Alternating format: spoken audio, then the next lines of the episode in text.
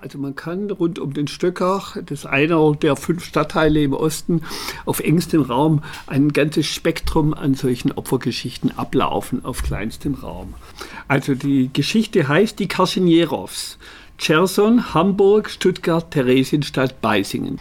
Vorbemerkung. Erstmals begegnete mir der Name Karschenierow 1992 bei der Arbeit zum Erinnerungsbuch Der jüdische Friseur. Darin beschrieb ich einen fiktiven Rundgang zu den Wohnungen früherer jüdischer Nachbarn. Neckarstraße 150, hier wohnte Lazarus Karschenierow, stand unter dem Bild einer Haustür am Stöckach. 2003, 13 Jahre später, verlegte Gunter Demnig dort einen Stolperstein, der die Erinnerung an Lazar Karschenierow wachhalten soll. Sechs Jahre danach lernte ich an eben dieser Stelle seinen Enkel Freddy Kahn kennen, der von dem Stolperstein gehört hatte und deshalb nach Stuttgart gekommen war. Er hatte die Idee, für seinen Großvater einen Stolperstein zu verlegen und war völlig erstaunt, dass schon seit sechs Jahren Leute auf diese Spur gekommen waren. Und das verbindet uns seither. Er machte mir Bilder und Dokumente zugänglich und erzählte viele Einzelheiten aus der Geschichte seiner Familie. Ihm gebührt mein herzlicher Dank. Lazar Karschenierow wurde nach russischem Kalender am 24. Oktober 1877 in Cherson geboren. Die Stadt im Mündungsdelta des Dnieper, 100 Jahre zuvor von Zarin Katharina II. gegründet, war lange ein wichtiger Stützpunkt der russischen Schwarzmeerflotte. In Lazars Geburtsurkunde bestätigt Rosenfeld, Rabbiner der Stadt, dass, Zitat, in dem Matrikelbuch der im Jahre 1877 in Cherson geborenen Hebräer auf der Seite 174 folgender Inhalt eingetragen ist. Am 24. Oktober 1877 ist bei dem Chersoner Bürger Schlema Karschenierow und seiner Ehefrau Enta ein Sohn geboren, welcher am 31. Oktober desselben Jahres bei der Beschneidung der Name Lazar erteilt worden ist. Zitat Ende. Dieser Lazar besuchte die Mittelschule und machte eine zweieinhalbjährige Lehre in einer Zigaretten- und Tabakfabrik. Er bleibt noch sechs Jahre in derselben Firma, dann aber will er weg aus der Enge seiner Heimatstadt. Es zieht ihn ins weltoffene Hamburg. Zitat, als junger Mann war es mein Bestreben, die Welt zu sehen. Und so führte es dazu, dass ich im Januar 1900 nach Hamburg kam und als Zigarettenmacher in der Firma Society Frère circa vier Jahre tätig war. In Hamburg lernt er Marie-Louise Auguste Kolle kennen, die 1878 in Hamburg als Tochter des Zuschneiders Karl Friedrich Ferdinand Kolle und seiner Ehefrau Anna-Marie Dorothee geboren worden ist. Die beiden wollen heiraten, doch zunächst will Lazar anderenorts die Grundlage für die zukünftige Familie sichern. Er zieht im November 1903 nach Stuttgart und findet eine Stelle in den Vereinigten Zigarettenfabriken Georgi und Haar. Es gibt aber noch ein Hindernis. Auguste ist evangelisch-lutherischen Glaubens. Im September 1904 tritt sie aus der Kirche aus und konvertiert zum Judentum. Am 7. April 1905 heiraten die beiden in Hamburg. Zwei Tage später, am heutigen Tage, Sonntag, den 4. Nisan 5665, wurden sie von Dr. Paul Rieger, Prediger am israelitischen Tempel, nach jüdischem Ritus getraut. Auguste zieht mit nach Stuttgart. 1906 kommt ihr Sohn Gustav zur Welt. Am 5. Mai 1906 feiert die Familie das Ritual der Auslösung des Erstgeborenen. Offensichtlich haben die Karschenierow schnell Anschluss gefunden in der jüdischen Community Stuttgarts.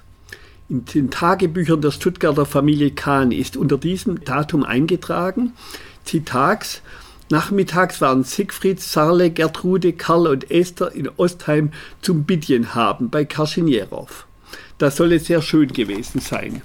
Kaffee und Kuchen und Berches, das ist ein Gebäck wurde aufgetragen, recht behufet, recht anständig, ging es bei den armen Leuten zu. Zehn Mann waren da. Am 26. Mai 1908 wird die Tochter Jeanette geboren. Zunächst wohnt die junge Familie in der Hackstraße 80, dann im Kanonenweg 160, heute Hausmannstraße, in der Landhausstraße 205 und schließlich ab 1917 für über 20 Jahre in der Lehmgrubenstraße 37. Berufliches Lazar erfolgreich. 1906 wird die Firma Waldorf Astoria Zigarettenfabrik Stuttgart gegründet, die zunächst provisorisch in der Fortbachstraße 16, dann im neuen Werk in der Hackstraße 9 bis 13 produziert. Hier erhält Karschenjerow einen Meisterposten in der Handarbeitszigarettenfabrikation. Kurz darauf wird er sogar für zwei Jahre technischer Leiter einer provisorisch eröffneten Zweigfabrikation. Nach deren Schließung besetzt er bis Ende 1920 einen Tabakmeisterposten im Hauptbetrieb. Danach steigt er weiter auf, wird technischer Leiter der Filialfabrik Zuffenhausen. Die Waldorf Astoria AG ist ein besonderes Unternehmen. Ihr Chef Emil Mold spricht sich für die Gesellschaftung der Industrie aus, bildet Württembergs ersten Betriebsrat als Chef, steht der USPD nahe, veranstaltet bereits 1919 Arbeiterbildungskurse für seine Beschäftigten und gibt den Anstoß zur Gründung der ersten Waldorfschule auf der Ulandshöhe. Sehr wahrscheinlich gehörten die Kinder der Karschenierows, Gustav und Jeanette, zu ihren ersten Schülern. Sorge bereitet in dieser Zeit der aufenthaltsrechtliche Status der Karschenierows. 1921 hatte die junge Sowjetunion allen im Ausland lebenden Russen die Staatsbürgerschaft entzogen. Dies zielt in erster Linie auf die Flüchtlinge des Bürgerkriegs. Doch betroffen sind auch die Arbeitsmigranten aus dem ehemaligen russischen Reich. So werden die Karschenierows staatenlos. Auch Augustia hat mit ihrer Heirat die deutsche Staatsbürgerschaft verloren. Als Ersatzpapier stellen ihnen die deutschen Behörden einen sogenannten Nansen-Pass aus. Den hat Fridtjof Nansen, Hochkommissar des Völkerbunds für Flüchtlingsfragen, 1922 als Ausweis für staatenlose russische Flüchtlinge und Emigranten eingeführt. Die Wirtschaftskrise holt die Waldorf Astoria AG und mit ihr die Familie Karschenjerow ein. Die Filialfabrik in Zuffenhausen muss schließen. Lazar bekommt eine Stelle als Verwalter des Zigarettenlagers im Hauptbetrieb. In einem persönlichen Anschreiben zum 20. Firmenjubiläum im Jahr 1926 äußern die Verantwortlichen der Firma ihr Bedauern, dass sie, Zitat, in Anbetracht der traurigen wirtschaftlichen Verhältnisse davon absehen müssen, irgendeine Feier zu veranstalten aber wir möchten den Tag auch nicht vorübergehen lassen, ohne unserer Freude Ausdruck zu verleihen, dass Sie heute noch in unseren Diensten stehen. Den guten Wünschen ist eine Gratifikation beigefügt. Drei Jahre kann sich die Firma noch halten. 1929 wird sie im Vernichtungskrieg der deutschen Zigarettenindustrie von Remsmar liquidiert. Über 1000 Beschäftigte verlieren ihren Arbeitsplatz, darunter auch Lazar Karschenjerow. Sein Entlassungszeugnis infolge Einstellung unseres Betriebes bestätigt ihm außergewöhnlich gute Kenntnisse in der Bearbeitung des Tabaks, vom Rohtabak bis zur fertigen Zigarette, so dass er uns während der mehr als 20-jährigen Tätigkeit wertvolle Dienste geleistet hat. Das ihm unterstellte Personal hat er stets energisch überwacht und mit Umsicht und Tatkraft geleitet. Wir können Herrn Karschenjerow daher als gewissenhaften und treuen Mitarbeiter bestens empfehlen. Doch Versuche bei anderen Firmen unterzukommen bleiben aussichtslos. So versucht er sich eine selbstständige Existenz aufzubauen und eröffnet im selben Jahr in der Neckarstraße 150 ein Tabakwarengeschäft, zu dem auch eine kleine Leihbücherei gehört. 1933 trifft die Boykottaktion der Nazis gegen jüdische Geschäfte die wirtschaftliche Existenz der Familie. Der Tabakladen befindet sich gegenüber dem Postgebäude und dem Telegrafenbauamt. Ein Großteil der Kundschaft besteht aus Bediensteten der Reichspost. Sie werden nach 1933 daran gehindert, das Geschäft zu betreten. Zeitweise hat das Telegrafenbauamt einen Posten vor dem Laden aufgestellt, der darauf zu achten hat, ob jemand das jüdische Geschäft betritt. Eine solche Maßnahme, wie amtsbekannt sein durfte, war zur damaligen Zeit gang und gäbe. Zitat aus den Entschädigungsakten. Am 9. November 1938 in der Pogromnacht wird das Geschäft von den Nazis demoliert. Danach sind die Schaufenster und die Automaten zerschlagen, das Tabakwarenlager geplündert und der Laden von der Gestapo versiegelt. Lazar kommt zwei Tage in Haft und muss sein Geschäft aufgeben. Seine Gesundheit ist ruiniert. Im späteren Entschädigungsverfahren bestreitet das Amt für Wiedergutmachung den Zusammenhang. Zitat dass sein Leiden verfolgungsbedingt war, ist nicht nachgewiesen und kann auch nicht ohne weiteres angenommen werden, da Karschenjerow während der Pogrome vom November 38 nicht persönlich misshandelt worden sein durfte, obgleich er ein bis zwei Tage in Haft gehalten worden war. Zitat Ende. Am 27. November 1938 lässt er sich im amerikanischen Konsulat in die Warteliste der Antragsteller für ein Visum eintragen. Doch dieser Versuch, den Nazis zu entgehen, ist aussichtslos. Einen formellen Visumantrag darf er erst stellen, wenn Zitat Ende, zufriedenstellende Beweise über die Sicherstellung ihres Lebensunterhaltes in Amerika hier vorliegen. Wie soll er diese erbringen? Die Familie muss die Wohnung in der Lehmgruppenstraße ausgeben und zieht im Januar 1939 in die Neckarstraße. Lazar stellt einen Rentenantrag. Erstaunlicherweise wird ihm ab März 1939 eine vorzeitige Rente bewilligt. Zitat, ich weiß nicht, was den Vertrauensarzt dazu bewogen hatte, den Antrag zu befürworten, erklärt nach dem Krieg seine Tochter Jeanette. Es mag sein, dass mein Vater durch die Verfolgungserlebnisse in den Nerven sehr herunter war und der Vertrauensarzt eine andere Einstellung hatte und ihm einfach helfen wollte. Am 14. Oktober 1939 stirbt Auguste Karschenjerow und wird auf dem Pragfriedhof beerdigt. Zur selben Zeit müssen Vater und Tochter zwangsweise in das Judenhaus Kernerstraße 11 ziehen. Sie werden gezwungen, ihrem Namen Israel bzw. Sarah zuzufügen. Jeanette Karschenierow hat seit ihrer kaufmännischen Ausbildung bei Waldorf Astoria in vielen Firmen der Zigaretten- und der Textilbranche als Sekretärin gearbeitet. Ihre häufigen Stellenwechsel sind Folge der Wirtschaftskrise. Daher wiederholen sich in den Abschlusszeugnissen Begründungen wie Infolgeeinstellung unseres Betriebes durch die heutige Auflassung der Niederlassung wegen der völligen Auflösung unserer Auslieferungsorganisation. Kurz vor der Pogromnacht verliert sie auch ihre Stelle bei der Firma Krautkopf in der Rosenbergstraße. Ihr Ausscheiden bei uns, heißt es im Zeugnis, erfolgt auf 31. Oktober 1938 und ist lediglich durch die derzeitigen Verhältnisse bedingt. Für ein halbes Jahr kann sie im jüdischen Hess Verlag in der Lenzhalde arbeiten und danach bis zur Deportation in der jüdischen Mittelstelle in der Hospitalstraße 36. Dort bearbeitet sie Steuer- und Auswanderungsabkehr bei Sachen. Denn die jüdischen Stuttgarter müssen ihre Ausplünderung selber verwalten. Zusätzlich arbeitet sie als Privatsekretärin für Dr. Siegfried Gumpel, Vorstandsmitglied der jüdischen Gemeinde. Alfred Marx, Leiter der jüdischen Mittelstelle, stellt ihr einen von der Gestapo bestätigten Ausweis aus, der sie berechtigt, nach 20 Uhr dienstlich tätig zu sein. Ab September 41 müssen auch Lazar und Jeanette den Judenstern tragen. Anfang 42 wird Lazar in das jüdische Zwangsaltersheim Schloss Weißenstein im Kreis Göppingen eingewiesen. Hierin, wie auch nach Eschenau, Delmenzingen und in jüdische Landgemeinden wie Heigerloch, werden betagte jüdische Stuttgarterinnen und Stuttgarter zwangsumgesiedelt, bevor sie zur Deportation nach Theresienstadt im August 42 für wenige Tage nach Stuttgart zurückkommen. In Weißenstein erreicht Lazar im Juli 42 eine Nachricht seines Sohnes Gustav aus Lyon. Er hatte schon früh in Düsseldorf Arbeit gefunden. Vor den Nazis kann er nach Belgien fliehen und dort später in Frankreich untertauchen. Sein Sohn Uriel bringt er zunächst in einem katholischen Heim, später in der Schweiz in Sicherheit. Aus Lyon schreibt er seinem Vater, Zitat, ich kann euch heute von uns nur Gutes mitteilen.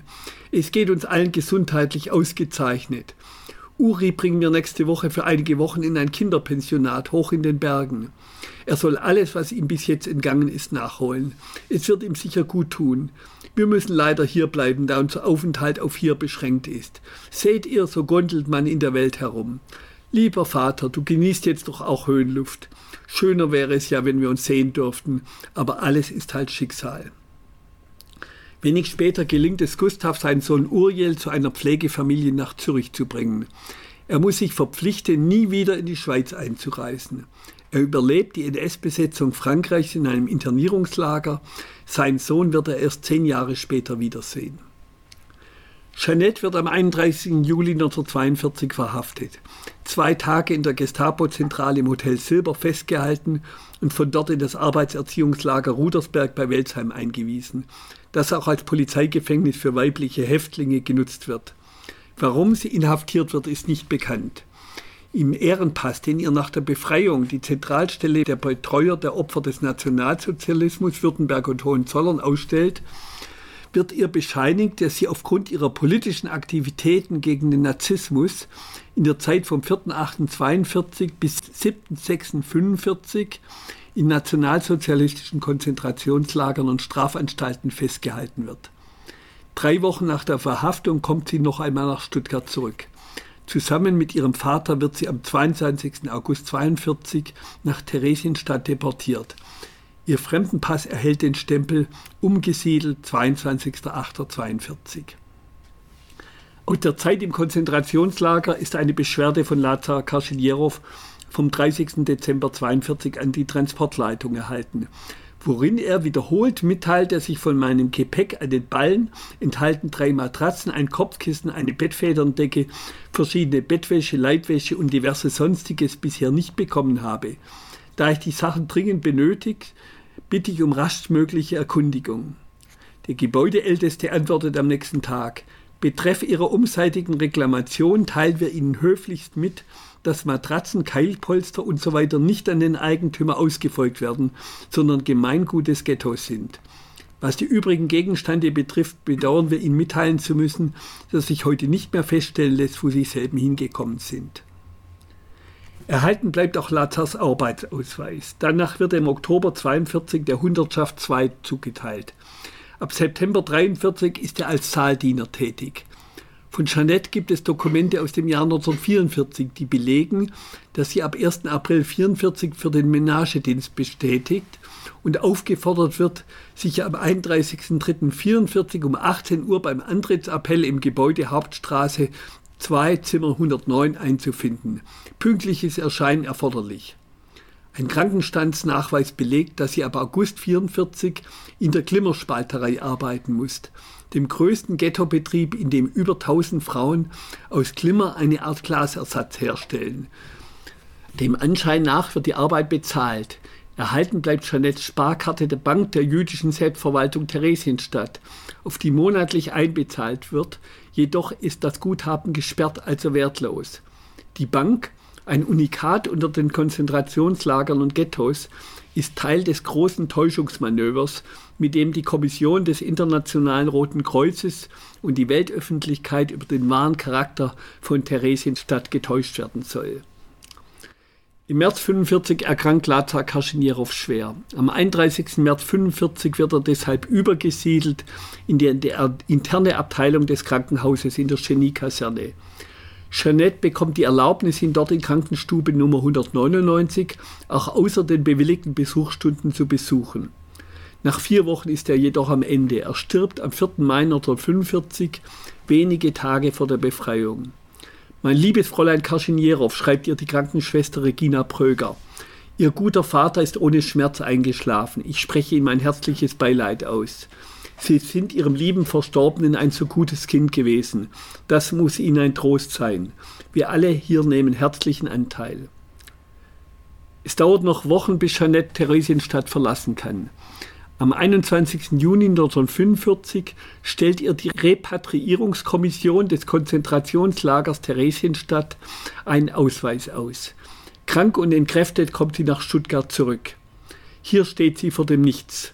Sie kommt unter im Sanatorium Dr. Katz in der Degerlocher Jahnstraße. Im späteren Entschädigungsverfahren erklärt sie, dass sie sich nach ihrer Rückkehr aus Theresienstadt zunächst in einem viel zu reduzierten Gesundheitszustand befunden habe, um sich alsbald nach Arbeit umzusehen. Danach aber, als durch den Aufenthalt im Sanatorium Katze in Stuttgart-Degerloch ihre Gesundheit wieder einigermaßen hergestellt gewesen sei, Wirklich gesund sei sie jedoch erst in ihren ersten Ehejahren wieder geworden, haben sie keine Arbeit finden können. Die Antragstellerin hat mündlich auf dem Amt für Wiedergutmachung Nagold ihre vergebliche Arbeitssuche damit begründet, dass zu jeder Zeit allgemein eine gewisse Scheu bestanden habe, eine jüdische KZ-Insassin einzustellen. Diese Angabe erscheint durchaus glaubwürdig. Zitat Ende. In Theresienstadt hat sie Harry Kahn kennengelernt, ein Viehhändler aus Beisingen, einem Dorf nahe Rottenburg mit großem alteingesessenem jüdischen Bevölkerungsanteil. Harry Kahn hat elf Konzentrationslager überlebt. Seine Frau Irene, geborene Weinberger aus Heigerloch, hat die Lager nicht überstanden. Harry Kahns Mutter Clara, geborene Latzart, ist am 1. Dezember 1941 nach Riga deportiert und dort erschossen worden. Sein Großvater Jakob Lazart ist am 17. April 1943 mit 95 Jahren nach Theresienstadt deportiert worden und dort am 16. September 1943 verstorben. Harry Kahn ist der einzige jüdische Mitbürger von Speisingen, der sich nach seiner Rückkehr im Juni 1945 in seinem Heimatdorf eine neue Existenz aufbaut. Franziska Becker beschreibt diese Rückkehr und die Reaktion im Dorf in ihrer Studie Gewalt und Gedächtnis. Erinnerungen an die nationalsozialistische Verfolgung in einer jüdischen Landgemeinde. Sie zitiert aus einem Brief Harry Kahns an den damaligen Buchauer Landrat, der sich für einen ehemaligen KZ-Aufseher mit der Begründung einsetzt, dieser habe nur seine Pflicht fürs Vaterland getan. Zitat, als ich im Frühjahr 1945 von den Alliierten aus jahrelanger KZ-Haft befreit wurde, stellte sich für mich wie für jeden deutschen Juden die Frage, ob er in einem Land bleiben soll, das ihm so viel Leid zugefügt hatte.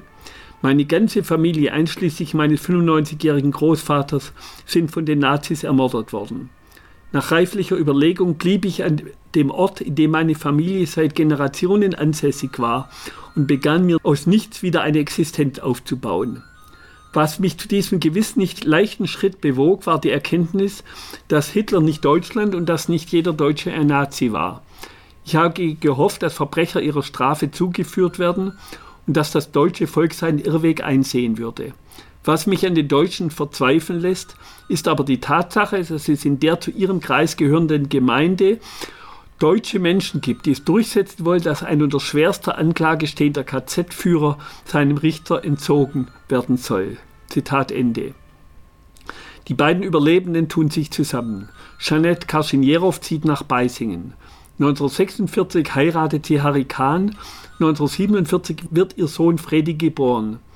Ganz heimisch wird sie, die von städtischer Kultur geprägte Stuttgarterin nie im Dorf. Einmal im Monat fährt sie mit ihrem Sohn Freddy nach Stuttgart, erzählt ihm von ihrer Stuttgarter Jugend, besucht den Friseur, flaniert mit ihm durch die Innenstadt, kehrt mit ihm ein bei Südmilch, dort gibt es Eierweckle und Kakao, zeigt ihm den Spielwaren kurz am Marktplatz und das Haus in der Neckarstraße 150 am Stöckach, wo sein Großvater Lazar, den er nie kennenlernen durfte, seinen Tabakladen betrieben hat. Immer um elf fahren sie los mit dem Zug. Immer um halb sechs geht es zurück nach Beisingen. Einig ist sie mit ihrem Mann, was sie ihrem Sohn Freddy mit auf den Weg geben wollen. In Paul Sauers Gedenkbuch für die jüdischen Bürger Baden-Württemberg schreiben sie 1975 diese Widmung. Für Freddy Kahn von seinen Eltern Harry Kahn und Jeanette Kahn. Lasse dir von solchen Verbrechern nie etwas gefallen. Im Fall nochmal so eine gemeine Zeit droht, verlasse Deutschland sofort. Ich hatte mich täuschen lassen und wie ging es mir? Nehme keine Rücksicht.